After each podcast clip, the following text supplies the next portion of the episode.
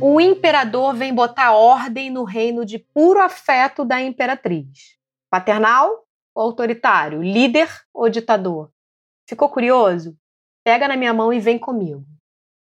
Antes de tudo, deixa eu me apresentar para você. Se você chegou aqui agora, meu nome é Aline Gomes, sou jornalista e taróloga e quero te convidar para um bate-papo rápido comigo sobre esse oráculo incrível que é o tarô. Cinco minutos. E aí, vamos junto?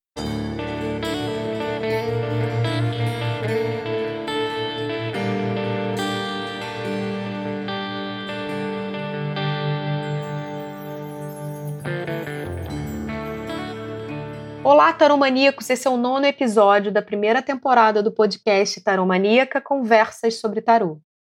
E agora, depois da gente passear pelo reino mágico e encantado da Imperatriz, a gente se depara com a primeira figura de autoridade dentre os arcanos maiores do tarô. Estamos diante do Imperador.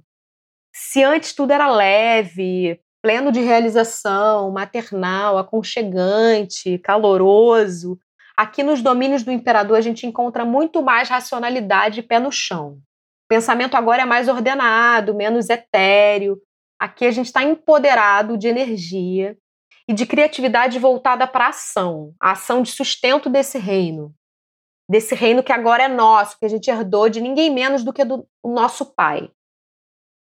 Então, peraí, vamos voltar um pouco, pegar carona aqui na carruagem do Jung, rebobinar a fita lá no começo da história, no arcano número um, um mago. Lá no início, quando a gente se enxergava como um. E aí a gente caminha um pouco cheios de iniciativa, de proatividade, de ousadia, que são características bem particulares do mago, e a gente cai no arcano 2, a sacerdotisa.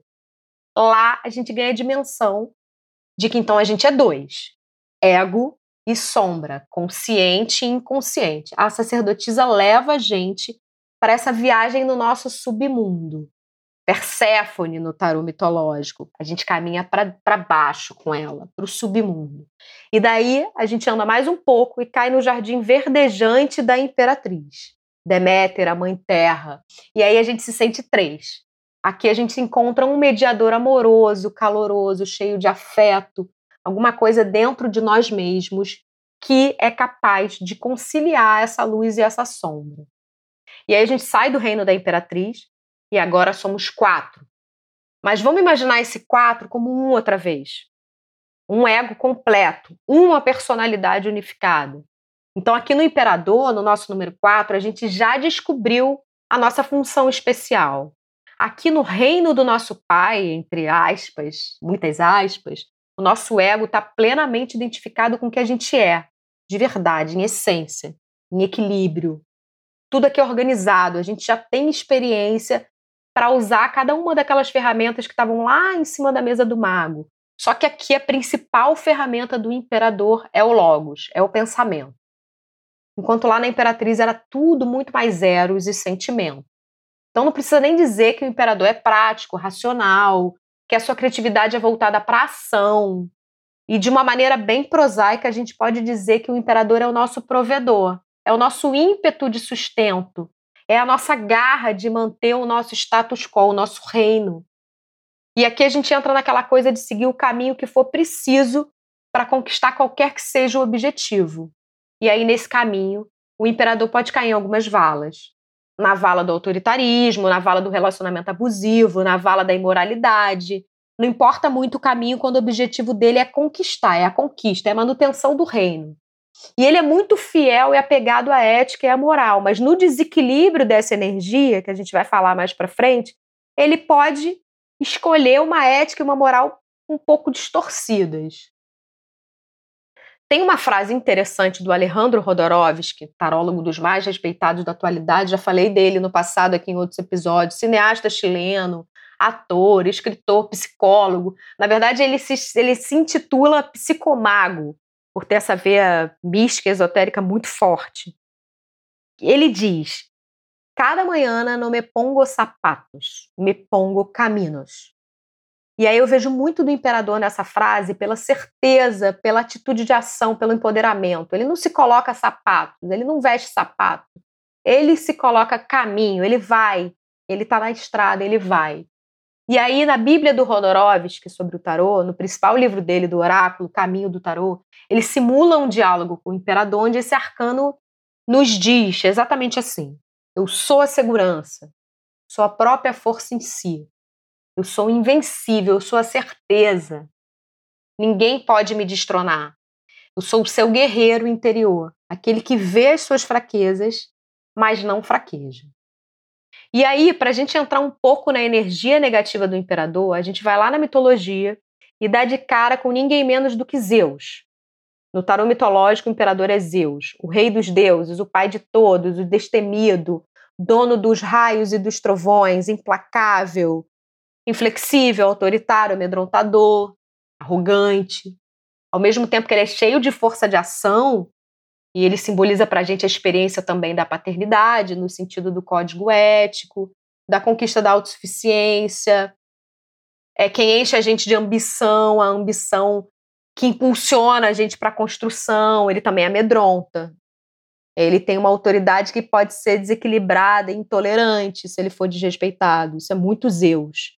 E aí, se lá atrás, no calor do abraço da nossa mãe, da imperatriz, a sensação de punição e medo meio que não existia, aqui no imperador ela pode até extrapolar. Se a gente perguntasse para o imperador como agir, o que, que ele diria? Vamos trazer o imperador para a vida real agora um pouco, fazer umas perguntas para ele, assim, bem informal, tipo o nosso amigo de bar. Se você fizer uma pergunta bem prática e objetiva, ele te responde com sim. Sim, vai lá, faz. Faz de acordo com a sua vontade, vence do seu jeito. O imperador ele vai te encher de poder de realização, de força pessoal, de autocontrole, de ideias práticas, a mente muito objetiva, te enche de convicção, te enche de autoestima. Agora, ele também te deixa um tanto possessivo e arrogante com seus afetos, se achando tal, também pode te deixar um pouco cético na sua espiritualidade, bem acima do bem e do mal. Então pode ser que em alguma questão sua, se o imperador aparece no seu jogo, ele, ele pode querer também te lembrar de uma figura assim que está na sua vida, um pai autoritário, de repente, um marido abusivo, um governante ditador, o patriarcado enquanto instituição ultrapassada, obsoleta, alguma coisa que te aprisiona Anyways, o imperador sempre representa um ego forte com quem você tem que lidar.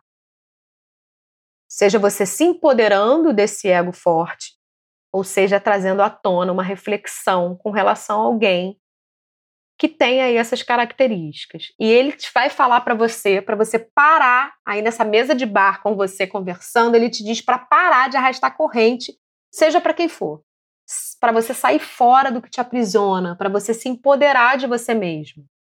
E é claro, né, que a gente conversando dessa maneira informal com o imperador, que isso aqui também é uma análise muito rápida, né? Como se ele tivesse aqui batendo esse papo, mas é muito, tudo muito superficial de como ele se comporta no jogo, né? Tudo é bem genérico aqui, voltado para a energia do inconsciente coletivo. É claro que se você caiu aqui de paraquedas, alguma coisa disso tudo que a gente falou te serviu. Mas analisar o imperador numa mesa de jogo, numa questão sua mais profunda, é, é, pensar também nos pormenores, é olhar a coisa toda de uma forma muito mais aprofundada. Provavelmente numa mesa de jogo o imperador não estaria sozinho, ele teria outros arcanos aqui dando uma nuance muito mais profunda para esse entendimento, para essa interpretação. Então, se você quer um jogo mais completo, você pode entrar em contato comigo pelo e-mail taromaníaca.gmail.com ou pelo Instagram, taromaníaca. Te vejo no próximo passeio. Roteiro Aline Gomes, gravação Pato Roco Records, divulgação Insider Comunicação. Agradecimentos especiais Ramon De Angeli e João Rosito.